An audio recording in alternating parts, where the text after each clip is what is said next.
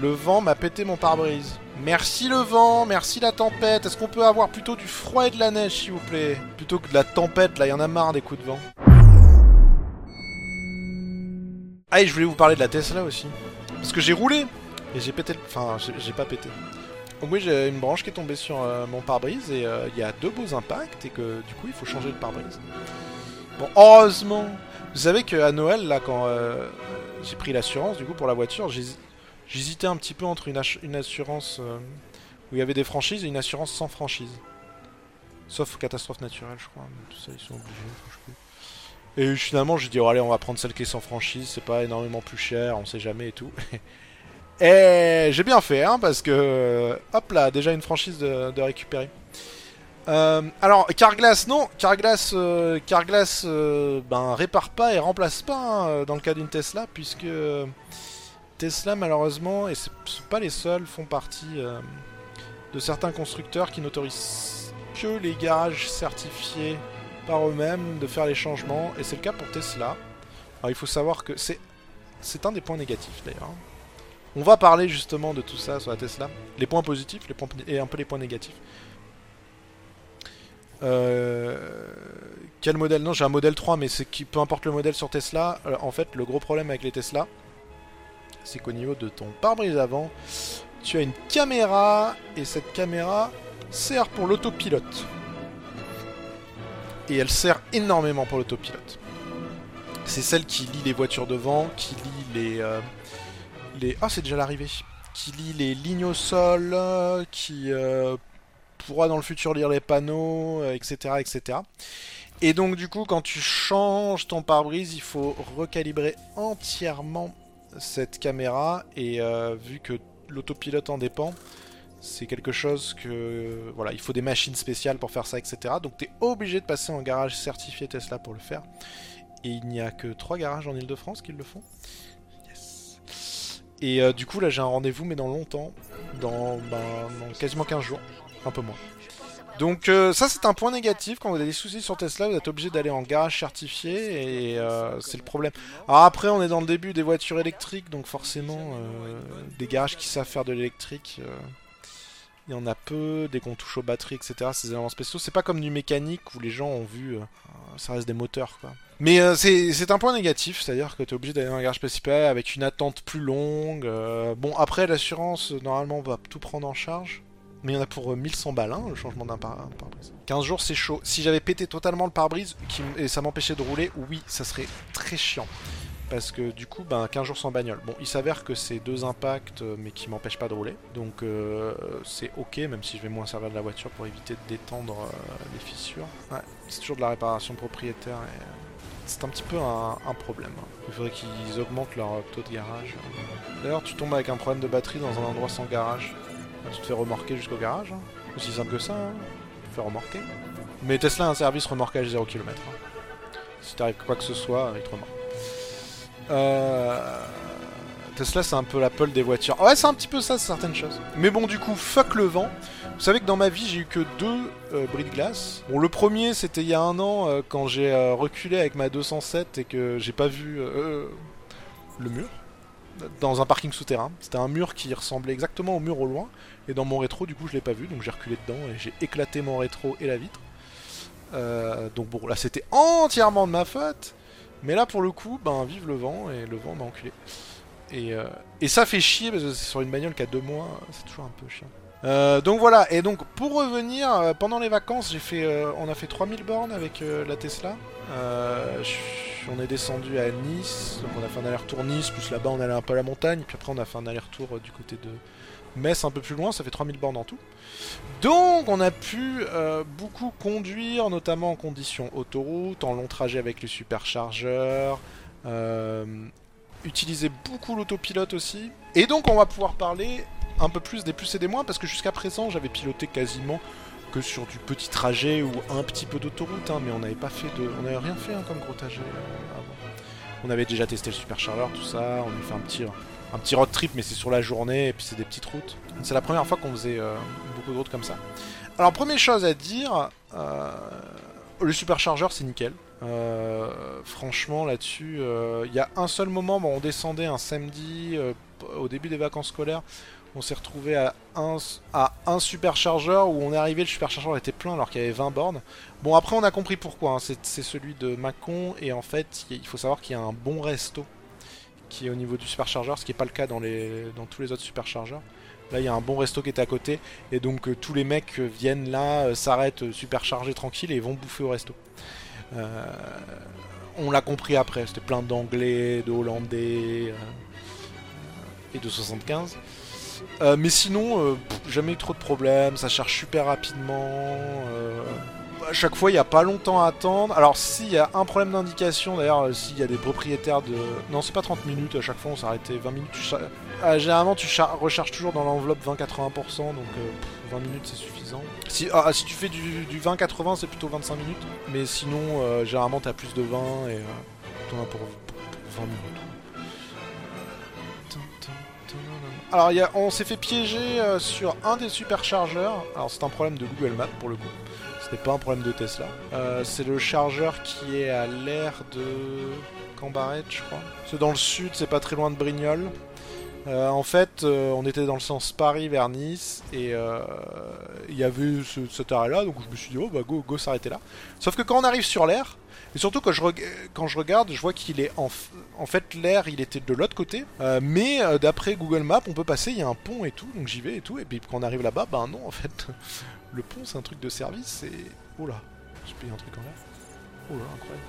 C'est un truc de service, c'est euh, impossible de passer, donc je me suis retrouvé comme un con à 15% de batterie avec pas de superchargeur. Alors il y avait un, un chargeur normal du groupe Groupe de merde, d'ailleurs, ils ont abandonné leur chargeur maintenant parce qu'ils ont eu un gros problème informatique ou je sais pas trop quoi. La borne était HS. Donc j'ai dû continuer sur l'autoroute, sortir au prochain, euh, à la prochaine sortie, prendre l'autoroute dans l'autre sens pour aller au superchargeur, pas le choix. Et là, ça montre bien un petit peu les problèmes de l'électrique. À savoir que c'est pas comme une station-service où tu loupes la station-service ou si elle est fermée, euh, à moins d'être vraiment euh, dèche, dèche, t'as encore suffisamment pour aller à la station-service suivante. Euh, chose qu'en électrique, ce n'est pas le cas. Et donc j'ai fini à 11%. J'ai fini à 11% au superchargeur.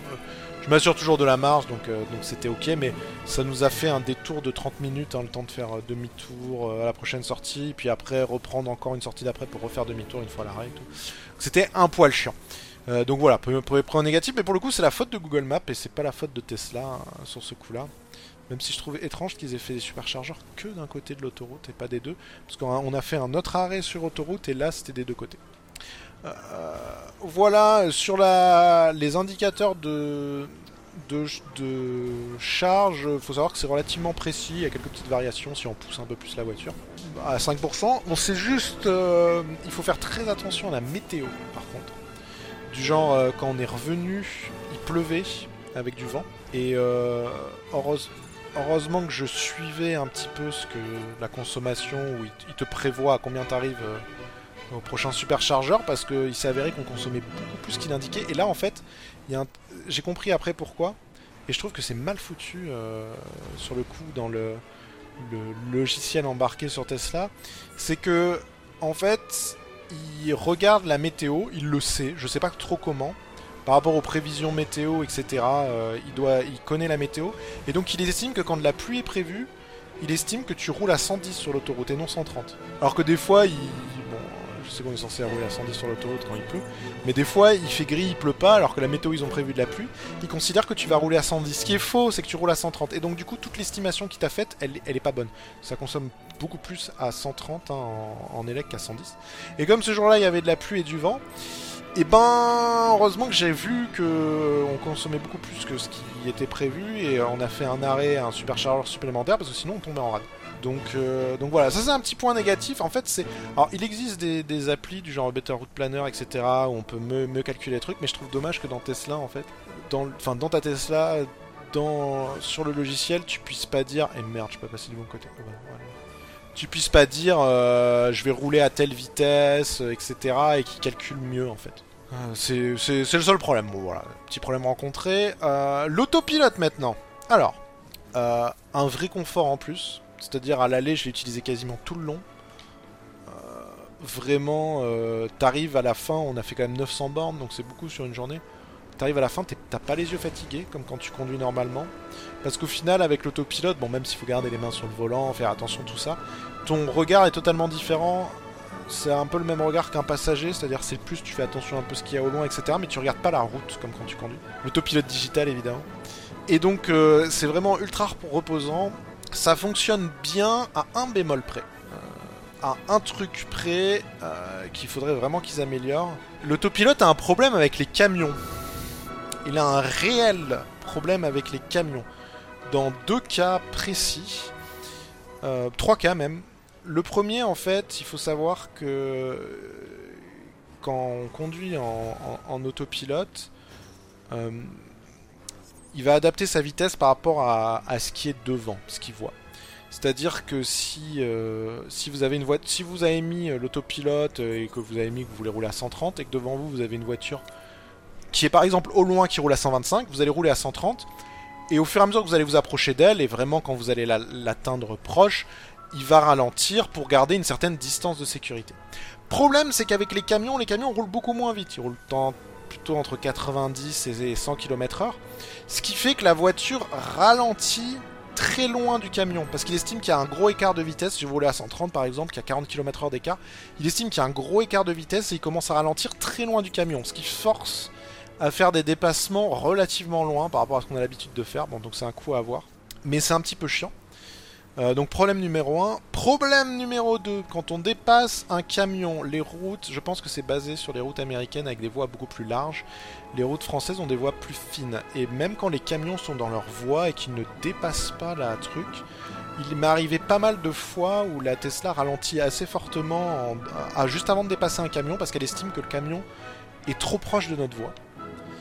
Et ça c'est très chiant pour le coup parce que de temps en temps ça donne des pas des coups de frein mais ça ralentit assez fortement alors qu'il n'y a aucun danger. En fait le camion déborde vraiment pas la voie, il y a l'espace, j'ai du mal à comprendre ça, pourquoi il le fait. Je pense que c'est des problèmes de calibrage, hein, enfin de calibrage. Il n'y a pas assez de de souplesse au niveau de... Ou alors il faudrait qu'il fasse sur la localisation. Troisième problème avec les camions, lorsque euh, vous êtes dans un cas par exemple où, euh, où euh, vous avez un camion, une voiture qui le dépasse, et vous, vous roulez plus vite que cette voiture qui dépasse le camion, donc vous êtes en train de dépasser la voiture sur la gauche. Vous avez dépassé la voiture, vous voulez vous rabattre, assez loin devant, elle commence à se rabattre, et d'un coup elle arrête de se rabattre, parce que je sais pas pourquoi, euh, avec les, caméras de derrière, elle voit le camion, mais elle ne le voit pas dans la voie la plus à droite, elle le voit dans la voie du milieu, là où il y a l'autre voiture. Donc elle estime qu'il y a un gros camion qui est là, et donc elle vous empêche de vous rabattre. Et ça c'est chiant, ça veut dire qu'il faut se rabattre très loin devant le camion. Et en fait c'est comme s'il y avait un angle mort sur les caméras, sur, euh, elle voit le camion, ensuite elle le voit pas, et au moment de se rabattre elle le voit d'un coup. Et ça c'est un petit peu problématique. Euh, donc voilà. Et on a eu un cas de qui est connu euh, sur l'autopilote de... Euh, de Shadow, comme ils appellent ça, c'est-à-dire d'ombre, qu'elle estime comme un, obstacle, enfin un obstacle ou un danger, et qu'elle pile. Et on a eu une fois le cas. Et ça, c'est un petit peu perturbant. Donc voilà, l'autopilote n'est pas parfait. Hein. Il y a encore une énorme marge de progression parce qu'on a eu plusieurs cas de petits problèmes. Euh, après, euh, enfin voilà, ça représente quelques cas. Dans la plupart des cas, c'est quand même ultra confortable, mais ça montre juste qu'il faut quand même faire attention. Et euh, je sais que par exemple, à chaque fois que je doublais un camion, j'avais le pied sur le frein parce qu'il suffit d'appuyer à peine sur la pédale de frein sans, sans appuyer le frein, vraiment de l'effleurer pour que l'autopilote se désengage. Comme ça, si jamais il me faisait une réaction bizarre, j'appuyais à peine sur la pédale de frein, il se désengageait, elle, elle repartait normal. Pour les péages, bah, tu désactives l'autopilote, peur le péage. Les péages et le rond-point, tu désactives l'autopilote, t'es pas con quand même. Parce que non, sinon elle fonce tout droit, au bout d'un moment elle voit un mur, elle va te mettre un gros coup euh, de freinage. Euh, non, non, non. Euh, ça reste une voiture et l'autopilote est pas parfait, mais on sent qu'il y a des améliorations à, à faire. Autre problème, ça malheureusement, je pense que c'est dû à des soucis de législation, c'est que c'est qu'on l'a fait en revenant, on est arrivé à un moment où il y avait de la pluie, où il faisait nuit, et à partir du moment où il pleut, il, ne fait, et il fait nuit. Euh, elle a, en fait, alors je sais que c'est une euh, limitation logicielle parce que j'ai regardé partout sur les forums et il y en a plein qui l'ont, ont dit que c'est depuis les mises à jour début 2019 qu'il n'y avait pas de problème avant. Euh, impossible d'activer l'autopilote. Enfin, si on peut activer l'autopilote, mais pas en sans pour, sans pour autant pouvoir doubler en fait. C'est l'autopilote standard, c'est-à-dire qu'il ne permet pas de doubler, ce qui est un peu, un peu useless.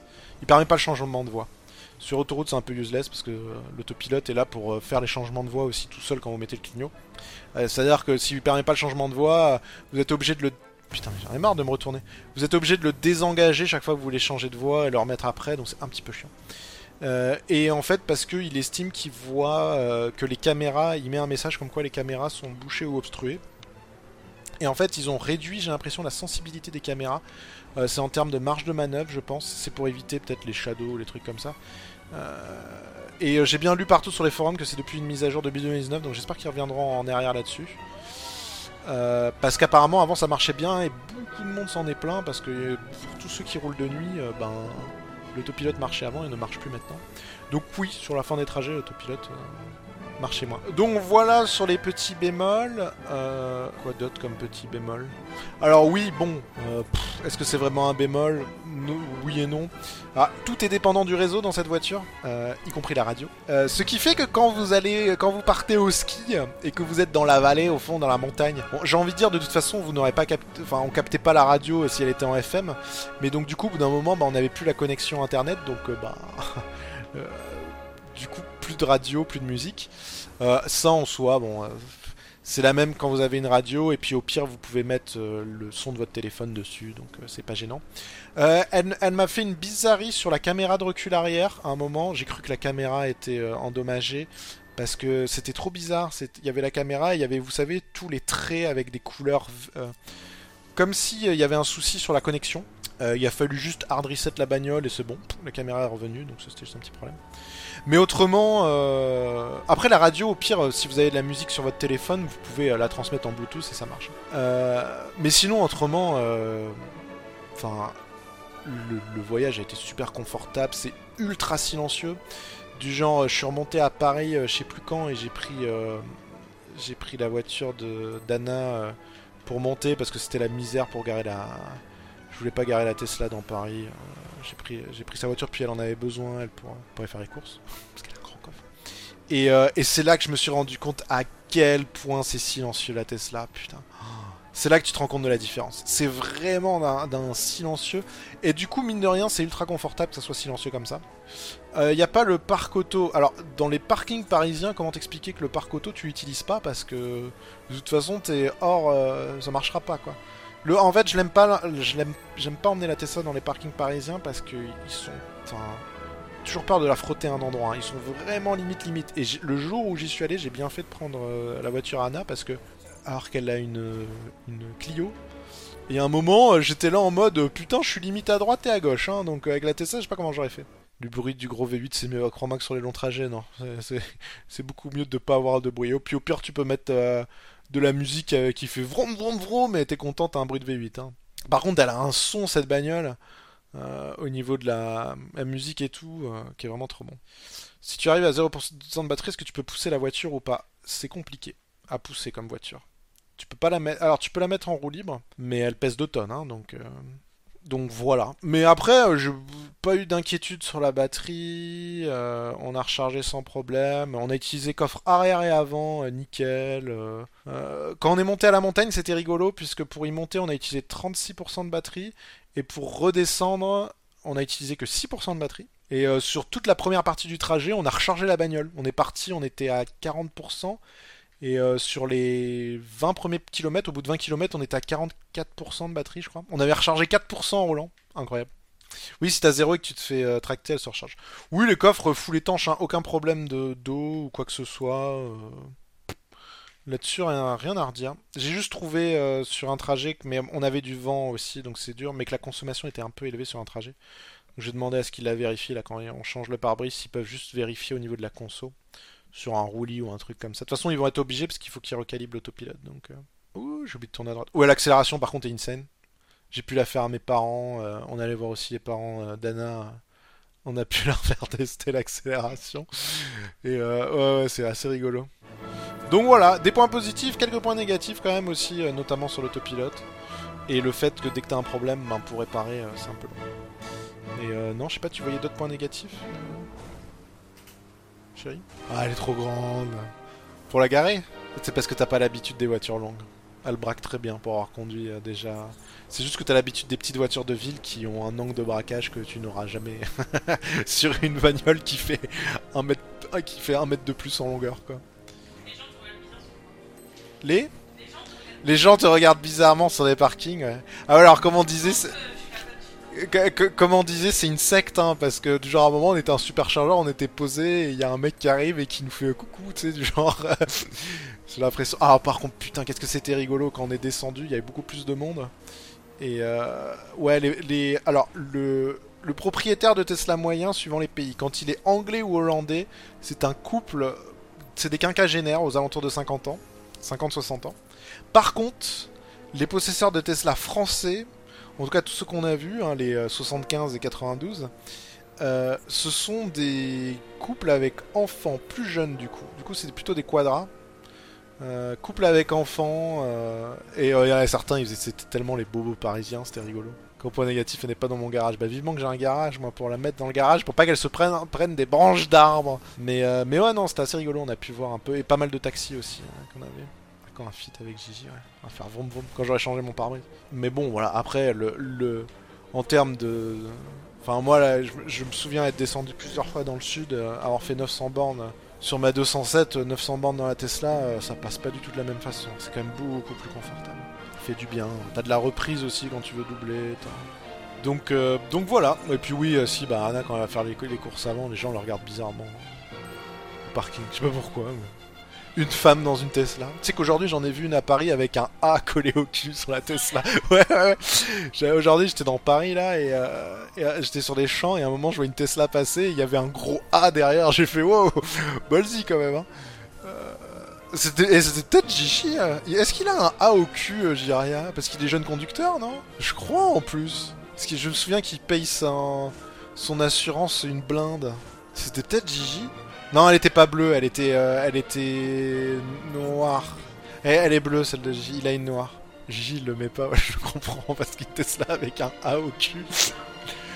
Là, les gens vont vraiment te regarder bizarrement. Alors, sur 900 km, tu mets combien de temps en plus avec les recharges? Euh, Sur les 900 km, on s'est arrêté 4 fois pour les recharges. On aurait pu faire 3 fois mais il y a eu des bouchons à un moment euh, qui a fait une consommation. On aurait pu faire trois fois, très honnêtement, on aurait pu en sauter un.